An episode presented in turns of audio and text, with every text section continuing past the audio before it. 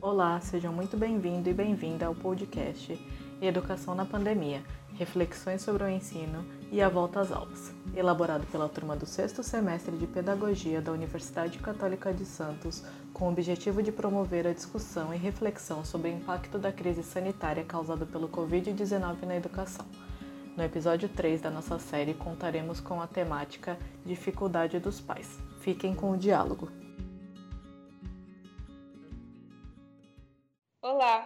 Meu nome é Ana Reis e os outros participantes do grupo são Gabriela Godoy, Marcos Andrade e Milena Sabino. Neste momento, iremos discutir sobre a dificuldade dos pais na pandemia em relação à educação de seus filhos. Como sabemos, devido à pandemia do coronavírus, as aulas presenciais estão suspensas desde o começo de março. E a nossa casa, que antes era somente nosso local de descanso, se tornou a extensão da escola e do trabalho. Dessa forma, os pais ganharam a responsabilidade de organizar e administrar os estudos de seus filhos. E é sobre esse desafio que iremos discutir agora. Durante a conversa, contaremos a experiência de quatro famílias em relação ao socioemocional, as dificuldades em relação ao ensino sendo ministrado pelos pais e os principais pontos negativos do ensino remoto. Ficamos agora com o relato da primeira família.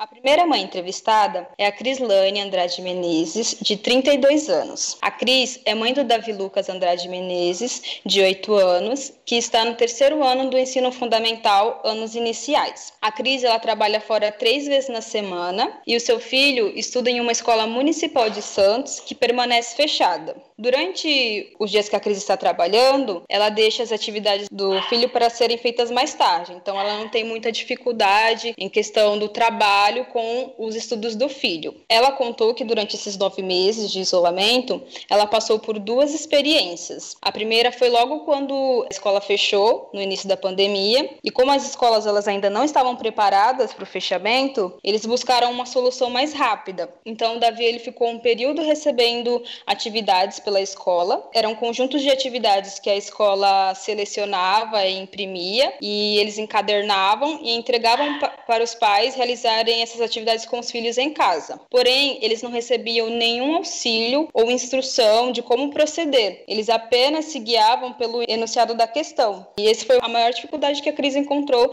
em administrar os estudos do filho dela. E a gente percebe assim que isso foi um erro muito grande da escola, porque eles definiram ali que os pais, todos os pais iriam saber passar aquelas atividades para os filhos. Porém, nós sabemos que tem pais que não terminaram os estudos, não vão ter nenhuma condição de auxiliar o filho a fazer aquelas atividades. E o Davi, ele tinha diversas disciplinas, né? Matemática, geografia, história a matemática em específico era uma dificuldade muito grande que a Cris tinha. Ela diz assim que ela nunca gostou de estudar matemática e assim ela, fala, ela falou, né, ela assumiu que, é, mesmo ela tendo essa dificuldade com a matemática, ela acredita que foi um erro dela não, não se apropriar dessa ciência antes para ter condições de auxiliar o filho dela. Mas nós sabemos, né, que muitos pais não têm essa noção. Muitos pais, eles acreditam que o, o ensino, ele é só dever da escola e não se preocupam nem um pouco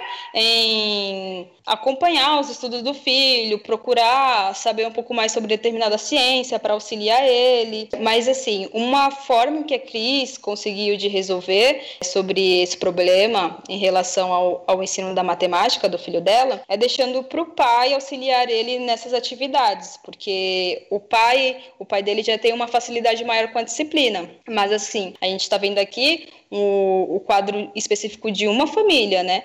Porém, a gente sabe que tem mães solteiras, é, às vezes pais solteiros que estão ali sozinhos com essa responsabilidade de administrar o estudo dos filhos e aquela disciplina que ele não domina, que ele não tem noção dessa ciência, a criança ela não vai conseguir aprender, né? Exatamente, Anne. Justamente por estarem afastadas das escolas, as crianças perdem um pouco da propriedade na, na aprendizagem. Então, elas precisam realmente desse auxílio. Então, eu acho muito legal que ela tenha deixado é, essa parte para o pai, principalmente porque normalmente a gente vê relatos de mães e, e, familiares falando que a responsabilidade tanto da casa quanto do, da escola, das lições, acabam ficando para a mãe. Tendo ela delimitado isso para o pai, fica uma divisão bem legal de tarefas. É verdade, Mi. Bom, a Cris, ela já tinha o costume de auxiliar o Davi nas atividades para casa, porém era uma situação totalmente diferente, né? Porque eram uma ou duas atividades que ela deixava para fazer no final de semana, e agora era uma situação totalmente diferente porque ela tinha que administrar todo o conteúdo, eram conteúdos novos que o, que o Davi nunca tinha escutado falar, aquelas atividades que o Davi levava para casa para fazer já tinha uma contextualização dentro da sala de aula, com a professora explicando. Então, ela teve esse, é, essa dificuldade muito grande, porque ela teve que assumir ali o papel do professor de ensinar desde os princípios daquele novo conhecimento. E ela disse que foi muito difícil auxiliar ele, porque muitas vezes ela explicava, mas o Davi ele era muito relutante em dar credibilidade para ela. E aí ele queria fazer do jeito dele. E ela disse que estava errado na maioria das vezes. Isso fazia ela perder a paciência muito rápido. Os pais, eles, eles pensam que é só simplesmente você explicar ali, da, de um, às vezes com uma linguagem mais infantilizada, que a criança vai entender. O professor, ele já tem noção, né, porque o professor, ele estuda a ciência da pedagogia, que é uma ciência que vai estudar é, didáticas diferentes, metodologias diferentes. Então, às vezes, aquele jeito que a criança, que o Davi ali estava querendo fazer, que era o jeito dele, né, que ela disse que o jeito dele estava errado, é, poderia ser usado como uma didática né? O professor ele ia conseguir pegar esse jeito em que ele ele queria fazer e transformar na forma correta, para mostrar para ele a forma correta de como fazer aquela atividade entra realmente a relação de, de mãe, de pai. O pai e a mãe vão querer gritar, eles vão querer impor as coisas, porque é o filho deles. Então, tanto a questão da acomodação da criança, tipo assim, às vezes é, eles reclamam muito, a minha barriga dói, a minha mão dói, eu estou cansado. Por quê? Porque estão em casa, estão naquele ambiente. Muitas das vezes a gente ouve falar, por exemplo, uma criança, ela tá quietinha, ela tá tranquila na casa de alguém e tudo, brincando. Aí a mãe chega, aí a criança vira outra pessoa. Começa a gritar, começa a, a chorar muito. E aí a pessoa vira para essa mãe e fala: Nossa, mas quando você não estava aqui, ele estava um anjinho, ele estava tranquilo. Justamente por isso, porque a mãe é aquele cenário de conforto para a criança. Então, quando ela chega, tudo aquilo, todo o cenário muda, porque a criança ela pode colocar tudo aquilo que ela estava para dentro, ela pode colocar para fora. Então, ela se sente confortável. É a mesma coisa é isso. A criança, quando ela está em casa, ela se sente confortável. Então, muitas das vezes ela não vai querer fazer atividade, ela vai estar relutante à forma que o pai e a mãe quiserem passar, e isso é muito comum. É verdade, Mi. E essa questão aí do estresse que você citou foi algo e é algo que ela fala que ela passa sempre quando ela tá tentando ensinar o Davi. Então, é, ela acabava chutando a bola pro pai, e o pai chutava a bola de volta, e aí ficava todo aquele estresse, aquele ambiente pesado. E nós sabemos que todo esse estresse ele não ajuda em nada na aprendizagem da criança, né? Como o Vygotsky mesmo diz, que a afetividade e o cognitivo, eles estão inteiramente ligados. Então, esses elementos externos, como o grito, né, que é algo comum causado pelo estresse, ele pode interferir diretamente com o aprendizado da criança. E o professor, por ser formado né, nessa ciência, que estuda as didáticas, as metodologias, ele sabe que o, o ambiente de aprendizagem ele deve ser um ambiente calmo, onde a criança ela vai se sentir bem para aprender e construir os seus conhecimentos, né? A criança, ela já está sendo desafiada a aprender algo novo, né? E o professor, como professor, nós sabemos que o estresse ele não vai ajudar em nada, mas infelizmente é nessa situação que o aprendizado da, das crianças estão no momento, né? A gente até vê muitos memes na internet, né, dos pais gritando com os filhos quando vai, vai ensinar alguma coisa. É, e às vezes a criança está certa, aí o pai pensa, ai,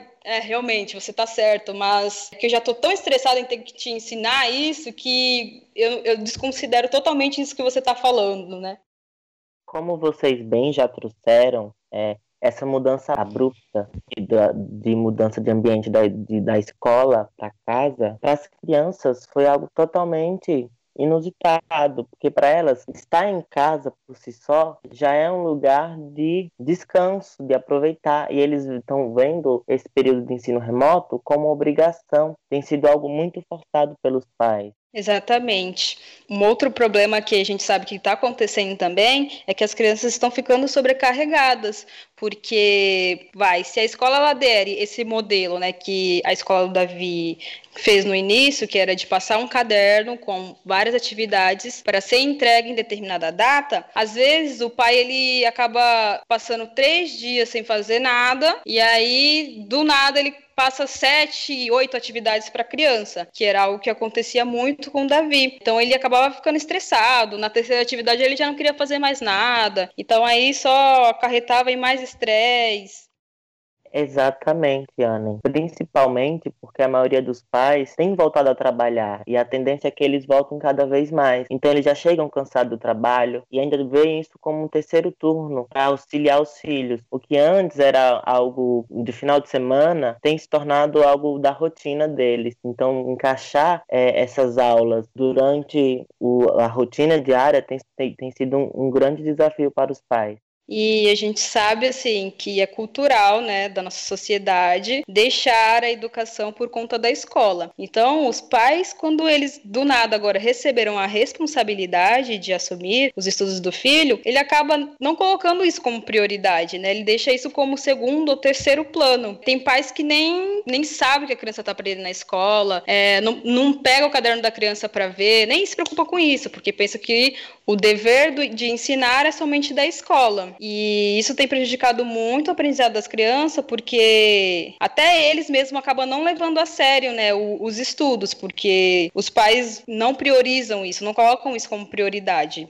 O segundo momento que a Cris contou é, isso está acontecendo há mais ou menos dois meses. O Davi ele passou a receber duas atividades por dia. Essas atividades elas são enviadas pelo WhatsApp e ele também passou a ter uma hora de aula por dia, é, que são lives que acontecem pelo Facebook.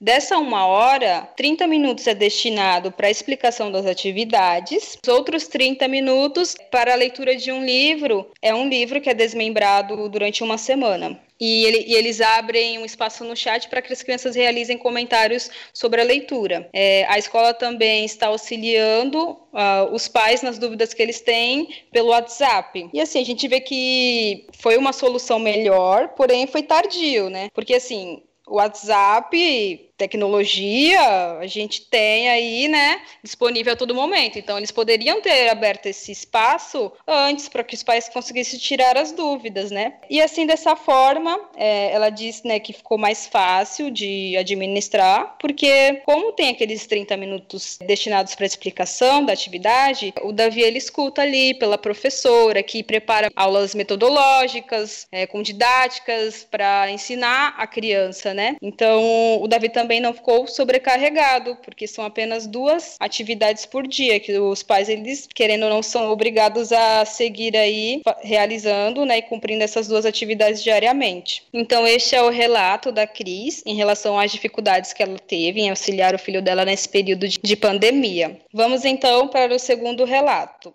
Agora, aproveitando que entramos nesse tema que precisa ser muito mais discutido e que é um tema muito complexo, que é em relação à sobrecarga dos pais e principalmente das crianças, e o quanto esse período pandêmico e de ensino remoto tem influenciado no socioemocional das famílias. A entrevistada dessa vez foi a Edileuza Andrade, ela cursou até o ensino médio e ela é mãe de dois filhos gêmeos. Acho necessário destacar que um dos filhos tem paralisia cerebral e que ambos estão no terceiro terceiro ano do ensino fundamental da rede pública de Santos. Aqui eu acho importante destacar que antes da pandemia, o Ariel, em paralisia, tinha um atendimento especializado, o que isso deixou de, de existir quando a pandemia começou. A professora especializada tinha criado um grupo no WhatsApp, mas somente isso e nunca prestou um auxílio, nunca esteve presente para conhecer as dificuldades da criança durante esse período de ensino remoto. Então, ela me contou um pouquinho como tem sido difícil esse período, principalmente por ser duas crianças e utilizarem apenas um único aparelho telefônico para acompanhar.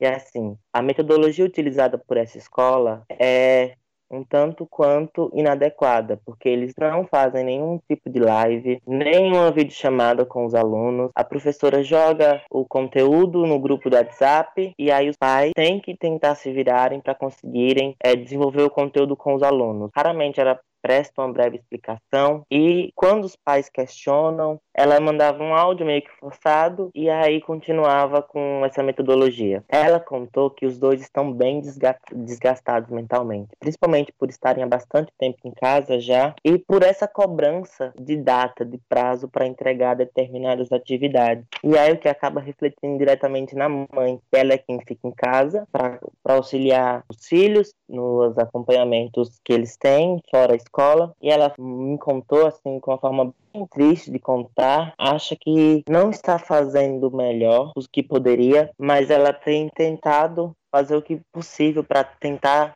auxiliar melhor os seus filhos. Ela fala que tem sido uma luta constante para ela na hora de dormir, principalmente por ela, ela ser a responsável por essa parte da educação, que o pai trabalha fora o dia inteiro, então quando chega, vai fazer outras coisas e ela é quem fica com mais contato com as crianças. E eu acho necessário trazer essa fala dela para vocês, que ela fala um pouquinho como tem se sentido. Boa noite, tudo bem? Eu sou a mãe dos gêmeos Adriel e Ariel e vou falar um pouquinho aqui como está sendo a situação nesse momento de pandemia. É, no meu caso, as emoções é sempre a flor da pele. Eu sou uma pessoa muito. É, não gosto muito de ficar parada. Eles nem tanto. Para eles, tanto, tanto faz estar dentro de casa como sair. Então, na questão emocional sobre ficar em casa, eles não se importam muito, porque eles gostam desse desenho, gostam de brincar, gostam de desenhar. E sendo assim, pelo menos nessa parte, graças a Deus, eles estão tranquilos. A parte mais difícil para mim para ele é a parte da escola. Esse negócio de estudo remoto complicou muito a situação, porque eu já tenho dificuldade, porque tem quase 15 anos que eu não estudo, né? Que eu parei de estudar, que terminei o ensino médio. E aí eles já estão no terceiro ano.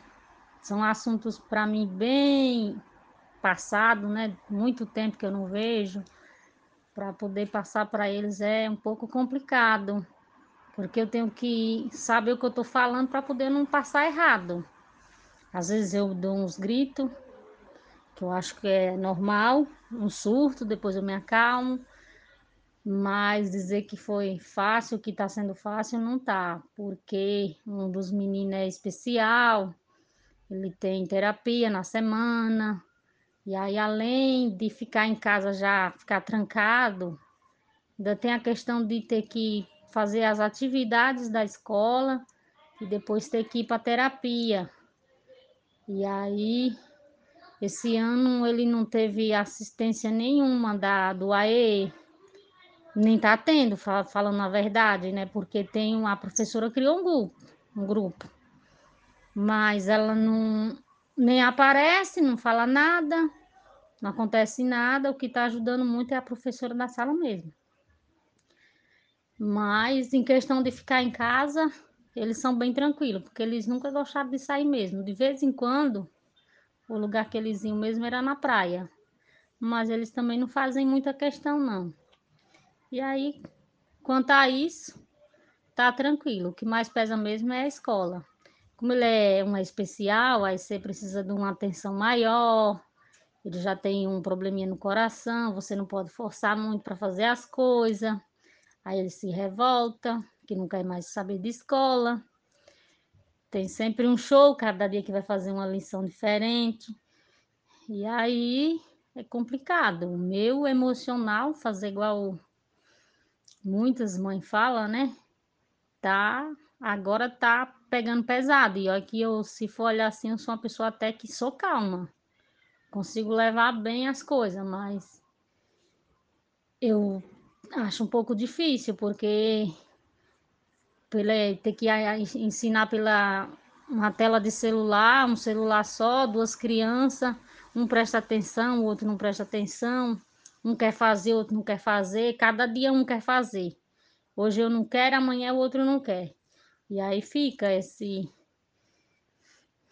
pesado. Mas a gente tá levando.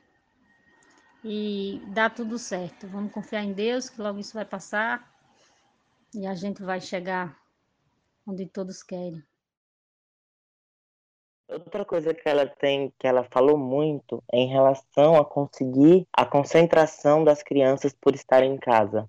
Porque eles preferem estarem sentados sem fazer nada, porque estão realmente muito desgastados. É possível ver como eles falam. Eu conversei com eles também, eles falaram que estão cansados de tudo isso, não vem a hora do coronavírus acabar e que eles falaram que não aguentam mais essas aulas remotas, que eles preferiam estar fazendo qualquer outra coisa do que estar tendo essas aulas assim esse modo de se sentir deles é algo assim bem compreensível, porque as crianças elas associam estar em casa como um momento de férias, né? Como eu disse lá no começo, é, a gente considera que a nossa casa é um ambiente de descanso e de repente se tornou também a nossa escola. Então, na nossa casa nós temos muitos elementos externos que vão chamar mais a nossa atenção.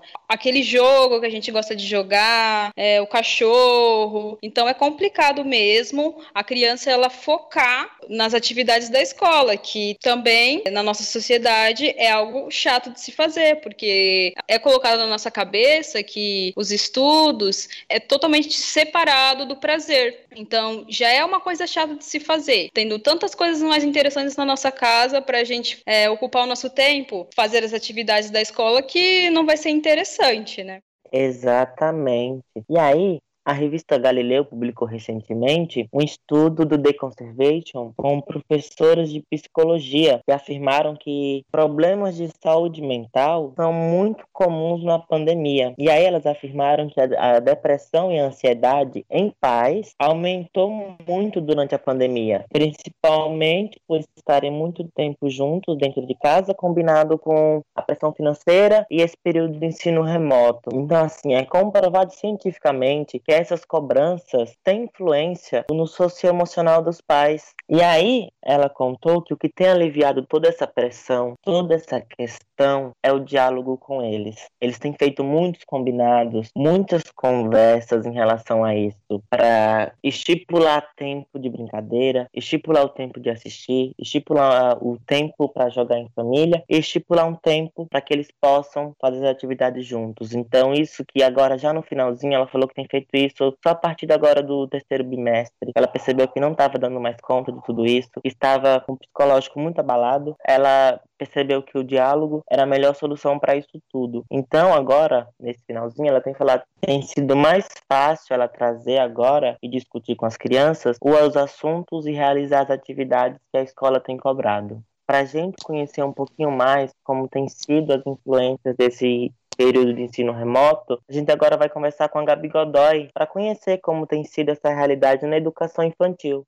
Olá, eu vou falar sobre um outro relato de uma professora que também é mãe, a Fabiana França, e ela tem 47 anos. Ela é professora numa escola particular, tem uma filha de 18 anos e um filho de 5 anos. E esse filho, ele tem autismo. É, ele estava numa escola no começo da pandemia, mas ela decidiu tirar ele da escola porque não tinha o material adequado. E quando ela recebeu os materiais que ela poderia fazer em casa para ele poder ter as lições, ela viu que ele não conseguiria fazer nada e recebeu as apostilas e não tinha praticamente nada feito dele. Então ela começa a contar, até que no relato dela ela se emociona muito porque ela está num momento em desespero que o filho dela ficou pouquíssimo tempo na escola esse ano e ele sente muita falta disso. Ele não tem um autismo grave, ele tem um autismo mediano, assim, ela fala que ele não tem muita dificuldade de se relacionar com outras crianças, até que ele gosta muito e ele tá sentindo muita falta disso na pandemia, ele está ficando chega a ficar com sentimentos muito ruins, fica triste, entra em estado de desespero muitas vezes por não ter esse contato com crianças e poder se sentir trancado o dia inteiro em casa, porque ela só conseguiu sair com com ele depois de quatro, cinco meses. Ela realmente respeitou o tempo inteiro da pandemia, tentou trabalhar com ele em casa. Ela teve que praticar de muitas coisas na, na escola e ela tinha que ir na escola também. Ela não ficou o tempo inteiro em casa na pandemia, como era o certo. Ela participou do trabalho presencial, então ela tinha trabalho na escola, ela levava o trabalho da escola para casa e ela tinha que passar as lições que ela mesma criava, que ela mesma fazia para o filho dela. Então ela ficou muito sobrecarregada durante esses meses e ainda está, porque ela ainda busca por umas escolas que possam ter um material adequado para o filho dela, onde ela não encontra. E quando encontra, eles pedem até um valor a mais para adaptar uma coisa que deveria ser direito do menino ter um material adaptado e a escola cobra mais. A última escola que ela viu estava cobrando mais de dois mil reais para ter um material e nem era adaptado. Eles iam ver se conseguiriam adaptar. Então ela estava tendo muitas dificuldades com isso. O emocional dela, tanto do filho como dela, estava totalmente abalados. Por ela ser professora, ela ainda está conseguindo tomar conta, então ela senta com ele, ela conversa, ela aplica as atividades que ela faz, muitas lúdicas, né? Porque ele tem mais dificuldades na parte escrita, na parte de sentar e ver a lição. Ela precisa explicar de outra forma, então não pode ser uma folha, precisa ser algo bem lúdico para ele compreender o que ela está dizendo. E ela está sendo a professora dele nesse momento, onde ela teria que ser mãe e entra numa parte muito difícil, porque ela não consegue muitas vezes separar ser professora e ser mãe ao mesmo tempo.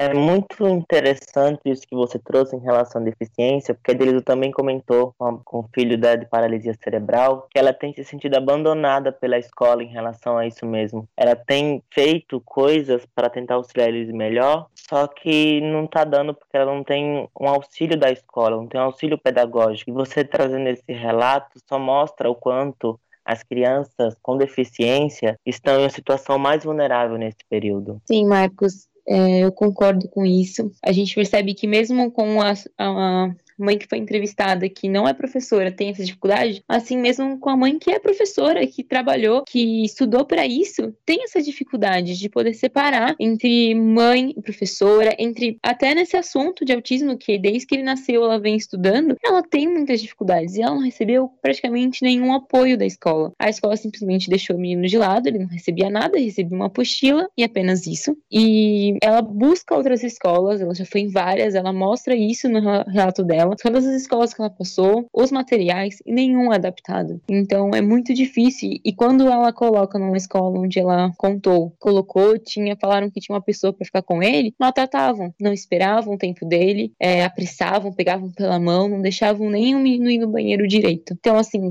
claramente mostra que quando a, pessoa, a criança tem uma deficiência, ela é deixada de lado, principalmente numa escola particular, porque todas as escolas que ela foi foram particulares. Então, ela conta por isso que o o, áudio dela sempre está com uma voz de choro, porque ela está no momento em desespero. Toda vez que ela toca no assunto dela, assunto do filho dela, simplesmente desaba, porque ela não esperava isso. Ela é uma professora que não está conseguindo ensinar. Ela é uma mãe que não tá conseguindo ajudar. Então ela tá num estado de extremamente frustração, porque é o filho dela, uma pessoa que ela mais ama no mundo e ela não tá conseguindo dar o melhor para ele. Então, na parte emocional, psicológica, que o filho também sente isso da mãe, ela tá passando isso para ele, ele tá passando isso para ela, e nós como profissionais de educação deveriam dar suporte nesses momentos e ela não tá achando esse suporte. Então, mesmo na escola onde ela trabalha, por causa da idade dele, é, ela não consegue colocar, porque só vai até tal uma faixa etária específica e ele já está passando dessa faixa etária. Então ela disse que não consegue colocar e ela tem medo de que escola ela vai procurar para o seu filho poder estudar, que é um direito dele estudar, é um direito dele poder brincar com outras crianças e ela não está conseguindo providenciar isso.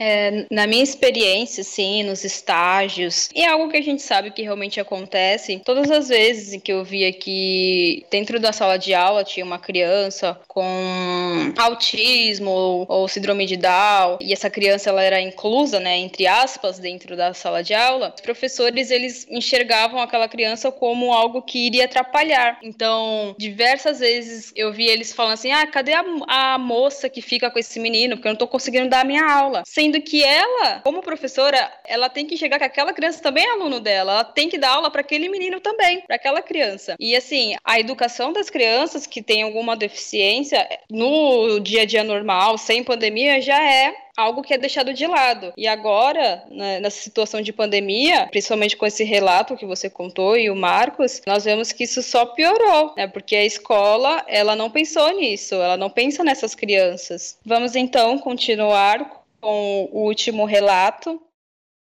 Olá, pessoal. O meu relato é sobre a Márcia, mãe da Alice, uma criança de 8 anos que estuda na rede estadual de ensino do município de Cubatão. As perguntas que foram feitas para ela é, são acerca dos principais pontos negativos do ensino remoto para as crianças do fundamental anos iniciais. Então, a princípio, eu perguntei a ela qual é o ponto que ela elencaria como o número um, né? Se fosse feito um ranking para saber os pontos negativos do ensino remoto. E aí ela me explicou que o fato dos pais terem que explicar as lições passadas, que são somente passadas, né, colocadas ali no grupo do WhatsApp. É muito difícil. Por quê? Porque quando a criança ela vai para a escola, ela chega com uma aprendizagem primária. Ainda que ela vá fazer atividades em casa, ela já chega com uma explicação. Sendo realizado isso em casa, a atividade só é lançada no sistema ou no WhatsApp. Os pais têm que ler, interpretar e realizar aquelas atividades com as crianças. Como ela alega, e inclusive é fato, de que ela já se formou há muito tempo, concluinte do ensino médio, essa mãe, ela já não tem mais condições o suficiente para explicar certos conteúdos para a filha. Essa é uma verdade muito grande que você falou, Milena. Dentro da sala de aula, as crianças elas têm a teoria e têm a prática, né? Que a professora vai preparar toda uma dinâmica para ensinar aquele novo conteúdo. E como Paulo Freire diz, é, a teoria e a prática é algo indissociável, né? Porque a teoria sozinha, ela vai virar blá blá blá, e a prática ela vira ativismo, porque é, é, uma prática sem fundamento. Os pais, eles não têm essa didática, esse, eles vão receber ali uma atividade e eles vão passar assim, por meio de uma conversa, e é só uma folha de papel. Ele não vai pensar, ah, eu vou montar uma, uma peça de teatro. A questão do lúdico, a questão do lúdico, se a gente for entrar nesse assunto, ela ficou totalmente fora da aprendizagem das crianças nesse ano, porque os pais eles não têm essa noção de, da, da, importância do lúdico numa, numa, atividade, da importância da brincadeira numa atividade, para que haja é, um aprendizado efetivo, né? Exatamente, Anne. E justamente por isso, para os pais não conseguirem dar conta de tudo isso, essa é a maior reclamação de todos eles, porque inclusive eu fiz a pergunta sobre como que ela vê os outros pais no dia a dia escolar, qual é a maior reclamação que é feita por eles. E essa é a maior reclamação, de que as atividades elas não vêm com uma explicação prévia, né? Então os pais acabam procurando uns aos outros, fazendo da forma corriqueira. Na maioria das vezes, e um dos grandes problemas do ensino remoto para as crianças, principalmente dos anos iniciais, é o fato de que os pais acabam realizando grande parte das atividades pelos alunos, porque é aquela coisa, é difícil criar crianças autônomas, é difícil esperar que ele amarre o cadarço, uma vez que eu sei amarrar e posso fazer isso por ele. Então, enquanto ele demora cinco minutos para fazer aquilo, eu faço aquilo em segundos, e pronto, tá pronto, ele vai e tchau. Então, toda essa paciência que é trabalhada no professor, né, desde a formação dele na graduação, ela não, não, não faz parte do dia a dia dos pais, faz parte do dia a dia do professor. Então, há uma falta disso, né? E aí eu falo para ela se ela acredita que ser uma mãe participativa, antes mesmo da pandemia, influenciou nesse momento, porque existem aqueles pais que não participam, que não vão às reuniões, que não respondem às agendas, que tudo é culpa do professor ou que é culpa do, do sistema da escola, né? Então eu perguntei para ela, ser uma mãe participativa, como ela alega ser, influenciou nesse nesse momento? E ela diz que acredita que influenciou, porque ela já sabia como fazer a lição de casa com a criança, por exemplo, né? O que alguns pais não sabem. Então, ainda que ela não soubesse explicar, 干。Ainda que ela relute, tenha que procurar outros pais, tenha que procurar na internet, ela já sabia como fazer, como proceder, já era costume dentro de casa fazer isso. Um dos problemas, né, nesse período é que as crianças elas começam a ter uma acomodação, que foi aquilo que, que foi falado anteriormente. Então eu falei para ela, explicar para sua no momento que você explica para sua filha toda aquela atividade, ela começa a fazer. O que ela diz? Então ela diz que é, estou cansada, não quero fazer, fala que o braço dói, que a mão dói, que ela quer ir no banheiro, que ela não quer fazer e aí toda essa demanda, tudo isso que acontece, acaba realmente prejudicando esse momento, porque a criança ela sente que ela está em casa, é um ambiente confortável, é o ambiente dela, eu vou fazer o que eu quiser, a hora que eu quiser. E essa é uma das dificuldades que acontece dentro de casa. Então, eu perguntei para ela se ela acha, como mãe, que ela está dando o melhor para auxiliar a filha dela neste processo. E ela diz que sim, que ela está dando o melhor, aquilo que ela pode, de acordo com que é, o que ela aprendeu. Tanto está dando o melhor que a criança faz aulas de reforço, né, toda segunda-feira, e lá tudo aquilo que a mãe não consegue suprir, a professora de reforço supre. Mas nós sabemos que nós vivemos em um país das desigualdades nem todos têm condições de ter um professor para auxiliar, principalmente um professor particular. Então, é, foge um pouquinho da, da realidade do brasileiro, né? Então, ela finaliza falando que um conselho para os pais que não estão se esforçando tanto para isso. Claro, ressalta que cada um tem os seus motivos, muitos pais trabalham, muitos pais não têm tempo, etc e tal. Mas aqueles pais que têm tempo e não se esforçam, é deixar claro para eles que o pouco que eles estão fazendo já é alguma coisa, já é algo valioso. Então ela fala dessa forma: o pouco já é alguma coisa. E finaliza desse jeito. Realmente, Mi, o pouco ele já é alguma coisa, né?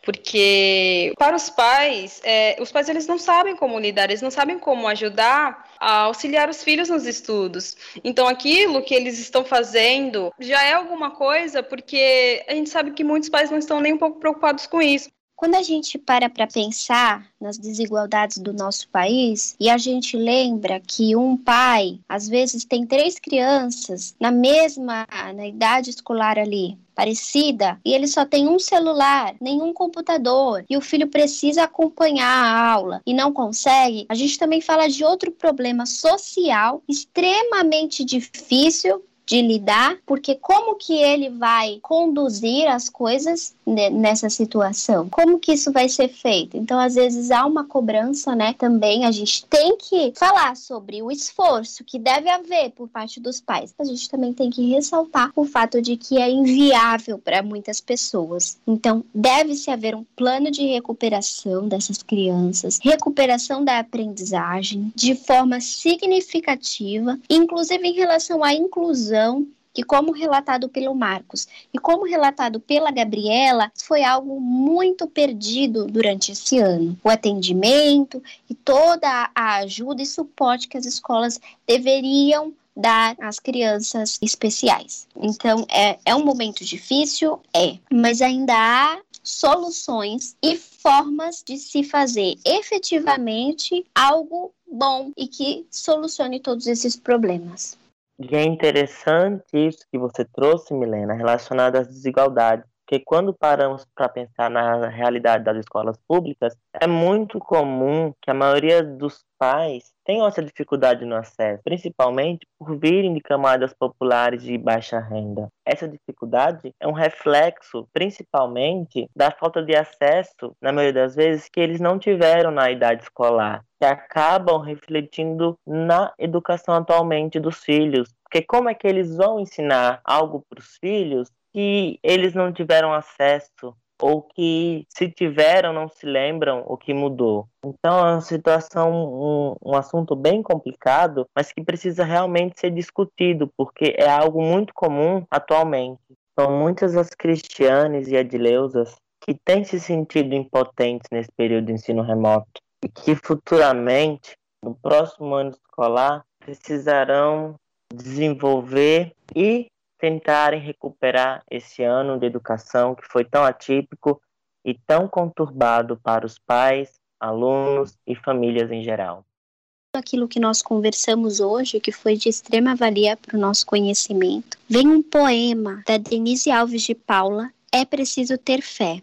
Vivemos em uma sociedade onde há tanta modernidade e existe tanta desigualdade, falta de consciência, vontade. Crianças de toda a natureza têm a sua infância roubada, vivem em profunda pobreza, condição sempre ignorada. Isso retrata exatamente tudo aquilo que nós estamos vivendo. Um país tão moderno, uma nação tão moderna, um mundo tão moderno e falta refinar, falta entender e mostrar para toda a sociedade que nós estamos aqui e nós vamos efetivamente cumprir com os nossos deveres, tanto como governantes, quanto professores, como pais, todos nós somos responsáveis pelas nossas crianças e pelo futuro da nossa nação.